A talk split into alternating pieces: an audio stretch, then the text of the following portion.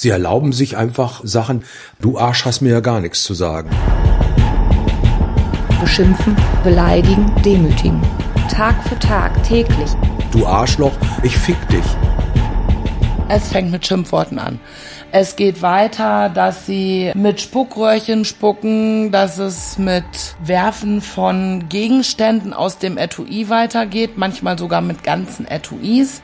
Deo mit Feuerzeug in der Klasse angezündet, dass mit Handyakkus gespielt wird, bis sie Feuer fangen. Geräusche werden erzeugt.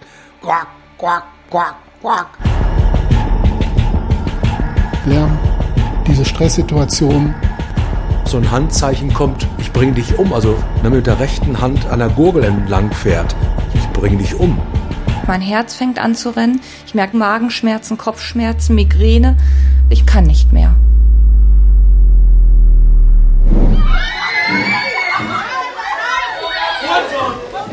Irgendein Schultag, morgens um 8 Uhr. 27 Schülerinnen und Schüler, siebte Klasse, Gymnasium. Hey, was denn?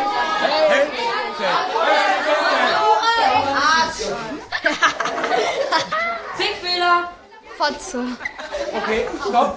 Der Helfer in pädagogischen Notlagen steht vor den Schülerinnen und Schülern. Er heißt Jürgen Berger, ist Theologe und Pädagoge, hat jahrelange Erfahrung in der Heimerziehung, kennt sich aus mit Krawall im Klassenzimmer und dem Leid der Lehrer. Rektoren aus ganz Deutschland bitten ihn um Hilfe. Also die Tendenz ist eindeutig, dass es mehr wird. In allen Bereichen wird es immer mehr. Diese Respektlosigkeiten werden immer mehr und die Hilflosigkeit auch. Es ist landesweit, bundesweit so, ob Groß- oder Kleinstadt, in Baden-Württemberg, in Rheinland-Pfalz, dass Schulen mich halt eben holen, weil sie sagen, es geht so nicht weiter. Ne? Die einfach sagen, wir geben zu, dass es an unserer Schule Schwierigkeiten gibt und wir brauchen Hilfe, weil Lehrer weinend aus dem Unterricht rausrennen, weil sie gegen die Schüler nicht mehr ankommen, weil Lehrer beleidigt werden, weil sie gedemütigt werden und ständig und wiederkehrend. Sonntags fangen schon Lehrer an zu zittern, was kommt als nächstes auf mich zu. Und das ist ein Zustand, der sie im Schlaf begleitet und überall hin. Psychische Gewalt gegen Lehrer. Jeder zweite Schulleiter in Deutschland berichtet inzwischen davon. Am häufigsten kämen nicht körperliche Angriffe, sondern Übergriffe mit Worten und Gesten vor. Das ist das Ergebnis einer Forsa-Umfrage, die der Lehrerverband Bildung und Erziehung jüngst veröffentlicht hat. In dieser siebten Klasse hat ein gutes Drittel der Schülerinnen und Schüler einen Migrationshintergrund.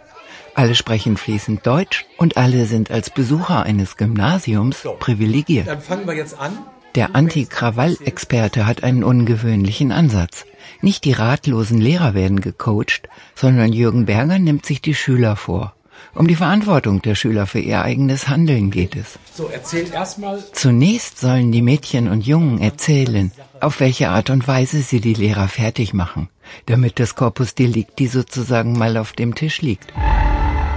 Wodurch passiert dieses Hochschaukeln? Durch einzelne Beleidigungen und äh, ab und zu so ein paar blöde Kommentare. wenn man sie einfach nicht beachtet und als Stück Scheiß oder so behandelt. Ein Mädchen mit Zahnspange nickt. Der Lehrer wollte sich durchsetzen, es aber nicht funktioniert hat, weil wir halt komplett dagegen waren, also quasi kontra. Und dann war der Lehrer nachher auch total angepisst und so und ja. Halt die ganze Zeit ärgern, zum Beispiel auch mobben. Systematisch fertig oder so. Also gezielt, dass die Lehrer nicht mehr kommen wollen. Ja, wie gesagt, mit Schimpfwörtern, Beleidigungen, alles Mögliche. Schon mal geschafft, eine Lehrerin zweimal heulend rauszumobben, so gesagt. Ja, aus der Klasse rausgemobbt. Aber jetzt ich nicht. Aufmerksam und konzentriert sind die Schülerinnen und Schüler. Diese Unterrichtsstunde gefällt ihnen offensichtlich. Also gezielt die Lehrer scheiße zu behandeln, damit sie keinen Bock mehr auf die Klasse haben und sie sozusagen vertreiben. Es ist so, sag ich mal, nicht so von heute auf morgen, es ist über einen längeren Zeitraum. Immer wieder und irgendwann sagt der Lehrer, nee, ich habe keinen Bock mehr und dann geht er. Es sind auch 27 gegen 1, also bei uns in der Klasse. Und in anderen Klassen genauso, da sind dann alle Schüler gegen einen Lehrer und da hat der Lehrer keine Chance, obwohl er älter ist und höher steht. Ja, einfach respektlos. Dann funktioniert einfach alles nicht mehr, was sie gelernt haben im Studium und auch in der Ausbildung. Dann fühlen die Lehrer sich schon wie so ein Fickfehler. Der Coach schaut die Jugendlichen an. Ja. Sie freuen sich. Es macht Spaß. Es hat allen Spaß gemacht. Ja. Ja, natürlich ist es lustig, weil man lacht halt drüber. Es macht Spaß. Der Coach ist nicht erfreut. Spaß definiere ich ganz klar. Spaß ist, wenn alle lachen können. Wo hört's auf? Das Mädchen mit der Zahnspange schnippt mit den Fingern. Der Ton spielt die Musik. Hm. Du weißt, es hat keiner darüber zu lachen, wie du jetzt gerade sprichst. Was will man immer wieder? Angenommen werden. Ne? Man möchte von allen geachtet werden. Das Einzige, was der andere erwarten kann, dass ich ihn respektiere. Da ich ihn nicht demütige und nichts. Sind Lehrer Opfer? Und kann man Schüler einer siebten Klasse mit dem Grundgesetz konfrontieren? Der Schulcoach Jürgen Berger sagt ja. Die Würde des Menschen ist unantastbar. Und da haben Lehrer Recht auf physisches und psychische Unversehrtheit. Und wenn wir diese Dinge in der Schule nicht durchsetzen, dann verraten wir unsere Demokratie. Wert und Normen, wie gehe ich mit anderen um, dass Schüler merken, ich werde darauf achten, dass die Opfer nicht unter deinem Verhalten leiden. Und das ist eine große Umkehr, dass wir diesen Opferschutz so in den Vordergrund bringen dabei. Wir haben uns auf ein Grundgesetz geeinigt. Sie sind aber gewohnt, immer Ausreden zu finden. Der andere ist schuld, der hat mich so komisch angeguckt. Also das haben sie für sich verinnerlicht. Und ich bin der Stärkste. Und dann kann ich dir jetzt ins Gesicht hauen, dann kann ich den Magen treten, dann kann ich dich jetzt Wichser nennen, dann kann ich sagen, ich vergewaltige jetzt deine Familie. Und da halt eben ihnen deutlich zu machen, das geht so nicht. Unser Grundgesetz sagt nein. An vielen Schulen hat sich das sogenannte Ampelsystem etabliert. Stellt der Lehrer die Ampel auf Rot, werden Sanktionen erteilt. Doch alle Pädagogen wissen, dass diese Maßnahme nur in den unteren Jahrgängen wirkt, bis höchstens zur fünften Klasse. Bei den älteren Schülern müssen andere Kaliber aufgefahren werden. Okay. Im Straßenverkehr, wenn es da keine Regeln gibt, wie würdet ihr euch fühlen? Es gibt keine Regeln. Vielleicht Angst? Ja. Und darum geht's. Es geht A um Benehmen und es geht darum, warum wir Regeln brauchen. Regeln sind dafür da, dass sie befolgt werden, meint der Coach. Regeln können ein friedliches Miteinander möglich machen. Warum lohnt es sich, auf Regeln zu achten in der Schule? Ohne Regeln könnte man eine Waffe mit in die Schule nehmen, wie zum Beispiel heutzutage in Amerika. Ja, hier gibt es ein Schulgesetz, das heißt, ihr habt ein Recht auf ungestörten Unterricht, das wird euch zugebilligt. Und die Lehrerinnen und Lehrer haben ein Recht auf ungestörten Unterricht. Was soll man dir nicht antun? Mich oder meine Familie nicht beleidigen. Mit welcher Beleidigung? Werd ganz konkret. Schlampe oder Missgeburt. Und was machst du dann? Ja, direkt körperlich werden noch nicht. Nee. Erst zurück beleidigen. Ich beleidige dann zurück. Also erst wehre ich mich so verbal und wenn die dann irgendwie körperlich werden oder so, dann hau ich den eine rein und dann war's das. Damit habe ich gute Erfahrung. Die Schülerinnen und Schüler nicken. So machen sie es, wenn ihnen jemand blöd kommt. In der Übung soll das Gegenteil trainiert werden. Die Aufgabe besteht jetzt darin, dass ihr jetzt in eurem Klassenverband so ganz bewusst den anderen halt eben lobt. Und nach Möglichkeit auch mit Leuten, mit denen ihr wenig zu tun habt. Wie verhalte ich mich gegenüber Menschen, die mir unsympathisch sind? Es geht ganz bewusst einfach mal ganz anders aus den Bahnen rauszutreten. Und diese Übung soll bewirken, dass wir Worte finden. Und das müssen wir lernen. Das haben wir nicht einfach so. Die Kunst ist, den anderen als Schatz zu sehen. Ob ich ihn mag oder nicht. Andere Leute zu loben oder als Schatz zu sehen, finden die Schüler offenbar uncool. Daran sehen wir, wie schwer es ist, ne? mit Worten umzugehen. Das heißt, die Sprache der Demütigung, andere fertig zu machen, Fickfehler, Hure, behindert, Fotze, das geht schnell über die Bühne. Der Coach macht eine strenge Miene. Ich möchte euch beiden einmal bitten, wenn ihr beiden bitte aufsteht, euch einmal bitte die Hand gebt und dann sagst du, Annalena, du bist ein Schatz. Annalena, du bist ein Schatz. So viel Freundlichkeit amüsiert die Schüler. Doch dem Coach geht es nicht um spontane tiefe Einsichten und Erkenntnisse, sondern um das Erleben neuer Erfahrungen.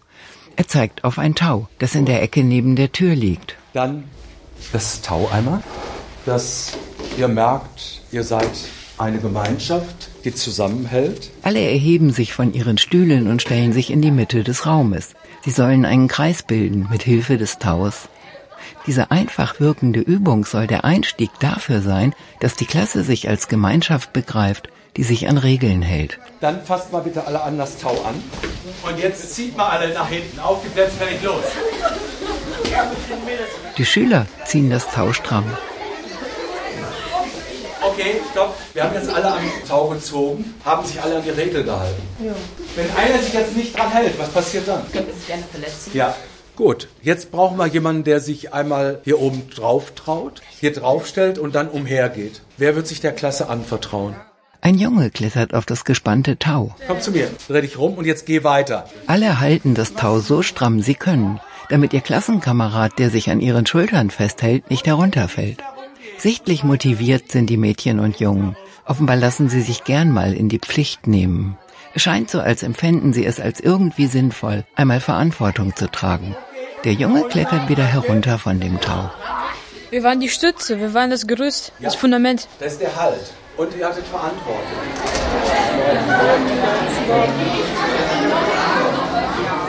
Keine Pöbeleien, kein Radau. Eine Situation im Klassenzimmer, die es dem Lehrer möglich macht, ohne Störungen und ohne Stress den Unterricht abhalten zu können.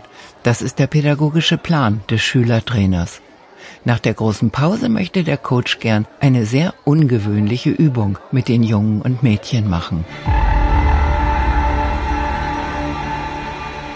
Es ist so, dass die Berufswahl für viele Lehrer die falsche war. Und dann äh, haben wir das Ergebnis so, wie es ist. Dass sie von vornherein gar nicht in der Lage sind, diesen Berufsstress aushalten zu können. Sie hätten besser einen anderen Beruf erwählt. Manch ein Lehrer wäre vielleicht ein besserer Sachbearbeiter im Finanzamt geworden. Der Meinung ist der Rektor der Schule, in der der Konstanzer Pädagoge Jürgen Berger die Schülerinnen und Schüler coacht. Der Konfliktexperte trainiert auch Lehrkräfte. Doch mit einem guten Lehrercoaching sei es oft nicht getan. Es müsse noch etwas hinzukommen. Der Meinung ist der Schulleiter. Eine pädagogische Methode wirke am besten, wenn sie eine vorhandene Grundhaltung unterstützt. Die pädagogische Glaubwürdigkeit eines Lehrers müsse von innen kommen. Wenn Lehrer einen Beruf ausüben, für den sie vielleicht nicht gut geeignet sind, dann werde es eng für einen nachhaltigen Erfolg durch Coaching. Man konnte feststellen, dass man sehr frühzeitig im Berufsleben, teilweise schon bei Lehrern im Studium, dass sie ganz sicher krank werden in diesem Beruf. Das kann man sehr frühzeitig sehen. Wir haben da relativ präzise Untersuchungen dazu. Und meiner Meinung nach hat das sehr viel mit unserer Bildungspolitik zu tun. Wenn da eher über Schulformen debattiert wird seit 40 Jahren, statt zu sagen, das muss mit den Lehrern anfangen, müsste bodenständig sein. Der darf sich im Sturm einer Stresssituation nicht umpusten lassen. Und wer das nicht aushält, der wird krank. Saarländische Bildungsforscher haben herausgefunden, dass Lehramtsstudenten im Schnitt weniger stressresistent sind als Studierende anderer Fächer. Und sie stellten fest, dass Lehramtsstudenten, die sich aus Leidenschaft und innerer Überzeugung für den Lehrerberuf entschieden haben, später in den Klassenzimmern gut zurechtkommen. Diejenigen, die später ernste persönliche und pädagogische Probleme haben, hätten häufig das Lehramtsstudium deshalb gewählt, weil sie der Meinung waren, dass es leichter sei als andere Studiengänge. Die Universität hat häufig die Vorstellung, wenn man den Unterricht entsprechend aufbaut, dass man quasi disziplinarisch dann klarkommt. Also es gibt wenig Seminare, die sich damit beschäftigt haben, wie man wirklich mit schwerwiegenden Unterrichtsstörungen klarkommt. Die Lehrkräfte sind sich einig. Die Universität bereitet ungenügend vor auf den Alltag an deutschen Schulen. Ja, mein Wunsch wäre, dass die Lehrerausbildung mehr Praxiserfahrung ermöglicht, im Optimalfall mit einem guten Coaching dazu. Im Studium wird der Umgang mit Konflikten, der Umgang mit Schmerzgrenzübertretung nur wenig und auch theoretisch bearbeitet.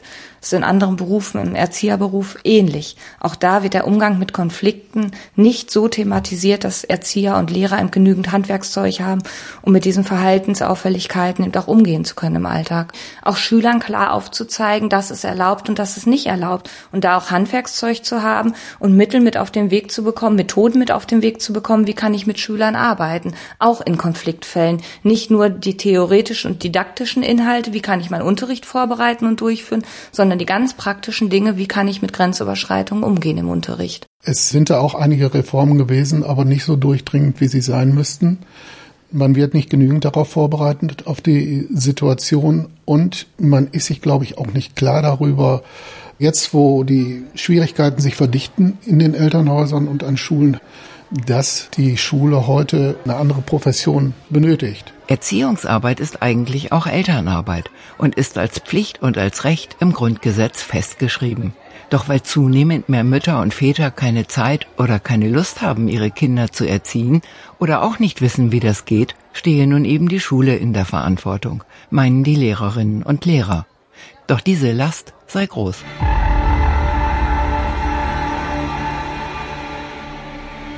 Kinder kriegen von ihren Eltern mit auf dem Weg, der Lehrer hat dir gar nichts zu sagen, auf den brauchst du nicht hören. Und genau das sind die Schwierigkeiten, mit denen die Lehrer dann umgehen müssen. Weil Eltern ihren Kindern Glaubenssätze mit auf den Weg geben, die respektlos sind, die grenzüberschreitend sind und die Lehrer stehen da und müssen handeln. Mit dem Rechtsanwalt wird gedroht, damit die Schüler an ihrem Verhalten nichts verändern müssen, sondern Lehrer sich klein machen müssen, ducken müssen. Natürlich könnte man ganz leicht sagen, dass Erziehungsarbeit immer mehr vom Elternhaus weggeht hin zur Schule, dass also Erziehungsarbeit nicht mehr dort geleistet wird, wie man das vielleicht erwartet. Für uns geht es nur darum, dass wir mit den Erziehungs Schwierigkeiten, die hier vor Ort auftauchen, adäquat umgehen. Und aus meiner Sicht macht es am meisten Sinn, dass man sich eben auf ein Konzept verständigt, bei dem alle Beteiligten, jetzt mit Blick auf die Lehrerschaft, in gleicher Weise mit Schwierigkeiten umgehen. Konsequentes Verhalten. Dass es sinnvoll ist, wenn alle Lehrer auf die gleiche Art und Weise handeln und sich auf eine Methode verständigen, das sehen auch die zuständigen Lehrerinnen und Lehrer so. Wir sind viele eigene Wege gegangen und haben die teilweise wieder verworfen und es sind Einzelkämpfer entstanden. Und wir haben immer wieder erfahren, damit lösen wir die Probleme nicht. Ich wende die konfrontative Methode an und ich konfrontiere die Schüler mit ihrem Verhalten. Und ich werde darauf achten, dass die Opfer nicht unter dem Verhalten leiden. Der Theologe und Pädagoge Jürgen Berger wird wegen seiner Methode gerufen, wenn Schulen nicht mehr weiter wissen. Dass ich die Jugendlichen und Kinder mit der Wirklichkeit konfrontiere, mit den Werten und welche Auswirkungen ihr Verhalten hat. Das wird bei den Übungen, auch bei den ganz praktischen Übungen immer wieder deutlich. Wenn beim Tauziehen jemand losgelassen hätte, dann fällt jemand hin und verletzt sich. Und das sind auch Konfrontationen, dass sie selber das halt eben wahrnehmen. Das ist eine Erziehung, Grenzen zu setzen, damit die anderen in Ruhe halt eben äh, leben können. Die konfrontative Pädagogik lässt keinen Spielraum für Angriffe und Übergriffe. In der Sekunde des Fehlverhaltens, zum Beispiel bei Beleidigungen, Bedrohungen oder anderen Unterrichtsstörungen, wird der Schüler zur Rede gestellt, wenn es sein muss, zehnmal in einer Unterrichtsstunde vor der versammelten Klassengemeinschaft. Dir muss es bewusst werden, dein Verhalten hat Auswirkungen. Wie wirkt das auf die anderen Schüler? Wie wirkt das halt eben auf die Lehrer auch? Das ist die Konfrontation, die eben geschieht. Ständig und immer wieder beharrlich dran zu bleiben. Dass man also wie ein Kaugummi unter seiner Schuhsohle ist. Sie müssen für sich eine Kosten-Nutzen-Analyse machen. Was bringt es mir, wenn ich mich weiter so respektlos verhalte? Und was ist, wenn ich mein Verhalten ändere? Dass er merkt, jedes Mal, wenn er ein Fehlverhalten zeigt, reagieren wir. Und dabei halt eben gelassen und ruhig zu bleiben und ihm das sachlich darzulegen. Das ist eine Kunst. Die auch dann halt eben an Lehrer weiterzugeben, dass sie im Alltag in solchen Situationen auch so handeln. Die konfrontative Pädagogik ist eine Handlungsstrategie, die sich überwiegend bei Jugendlichen mit aggressivem Verhalten in Vollzugsanstalten bewährt hat. Entwickelt wurde sie aber ausdrücklich auch für die Schulpädagogik. Doch obwohl der Krawall im Unterricht stetig steigt und auch die pädagogische Ratlosigkeit, wird die Konfrontation wenig praktiziert von Lehrerinnen und Lehrern. Der Konfliktcoach Jürgen Berger kommt viel herum in bundesdeutschen Schulen und sieht, wie viele Lehrer auf übergriffige Schüler reagieren. Immer wieder wurde ihm beigebracht, du musst alles verstehen, du bist der verständnisvollste Mensch, der da ist. Und wenn du anfängst zu konfrontieren, bist du ein Schlechtmensch. Dann bist du streng, da bist du autoritär. Und da ist der Unterschied. Die häufig angewandte verständnispädagogische Methode könne durchaus modernisiert und an die Realität in den Klassenräumen angepasst werden. Der Konstanzer Pädagoge spricht von Wattebauschpädagogik. Und die verschärfe die Konflikte. Das hat sich unsere Gesellschaft angewöhnt, so eine Wattebausch-Erklärung, warum jemand jetzt gerade ausflippt oder andere beleidigt. Diese Entschuldigungspädagog ständig das Verhalten der anderen entschuldigen. Der kommt aus Syrien, der kann nicht anders. Der eine ist geflohen, der andere hat eine schlechte Kindheit, der andere ist missbraucht worden, der andere hat nicht genug zu essen gehabt. Immer wird er entschuldigt. Und das hören die Kinder und merken, ah ja, das ist angesagt. Also muss ich nur einen Dackelblick machen und sagen, was ich alles erlebt habe. Sie wissen genau, was sie sagen müssen, dass dieser Wattebauschpädagoge halt eben darauf reagiert. Mit der Inklusion, so positiv sie von vielen Pädagogen empfunden wird, habe sich die Wattebauschpädagogik sogar noch weiter etabliert, obwohl die Methode offenbar nicht sehr erfolgreich ist. Da ist ein Gedankenmodell aufgebaut worden. Die dürfen nur positiv etwas sagen, also nicht eine Kritik äußern. Und dann haben die Lehrer sich angepasst, haben gesagt, gut, damit ich weiterkomme, damit ich mich bestehen kann, mache ich das halt eben. Dann bin ich also politisch korrekt und mache damit. Und das ist im Moment einfach so angesagt. So muss man denken und handeln. Dann bist du ein Gutmensch. Und da habe ich eine deutliche Haltung, ihr seid Lehrer, aber keine Therapeuten. Und das ist verwechselt worden. Und sie sind in eine Richtung geschult worden, als wenn sie Therapeuten wären, haben aber Grenzziehung nicht gelernt. Und die Tendenz derjenigen, die so klar und deutlich sind, hat abgenommen. In den Realitäten des 21. Jahrhunderts sei Klarheit sinnvoll, meint der Konstanzer Pädagoge. Die Schüler möchten von einem Lehrer, dass er ihnen klare Ansagen darüber macht, ob sein Verhalten in Ordnung ist oder nicht. Und die spüren genau diesen Unterschied. Und wenn das zu weich rüberkommt, da merken sie, ich werde ja gar nicht ernst genommen. Also muss ich noch einen draufsetzen und noch mehr stören.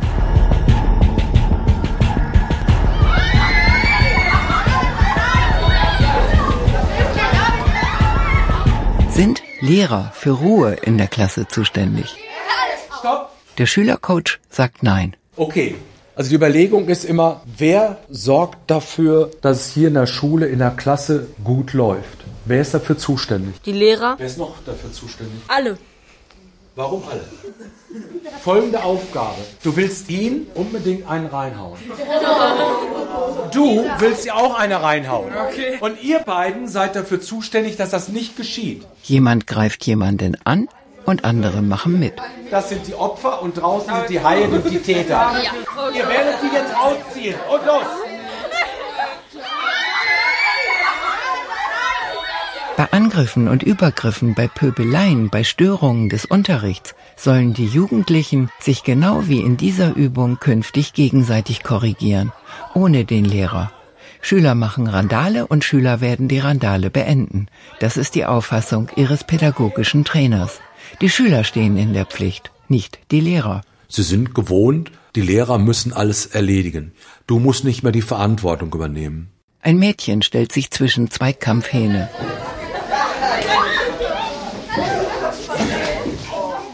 Wer hat sich denn durchsetzen können? Jolene, was hat die nämlich ganz klar gemacht? Sind die auseinandergezogen? Ja, und da gehört Zivilcourage zu, einzugreifen. Denn auch Mobbing ist nur möglich, weil andere zuschauen. Wer Krawall macht, soll zur Rechenschaft gezogen werden von der Klasse. Und die, die nichts unternehmen gegen den Krawall, die sollen auch zur Rechenschaft gezogen werden, meint der Schülercoach. Die anderen Schüler, die ringsherum alle immer miterleben, die müssen halt eben auch Stellung beziehen. Dass die Schüler selber sagen, dein Verhalten passt uns nicht. Und nur ganz wenige trauen sich überhaupt dann mal zu sagen, hör auf. Man will ja auch cool bleiben. Denn Mobbing und all diese Grenzüberschreitungen sind immer möglich deshalb, weil andere nichts dazu sagen. Ein Junge erhebt sich von seinem Stuhl.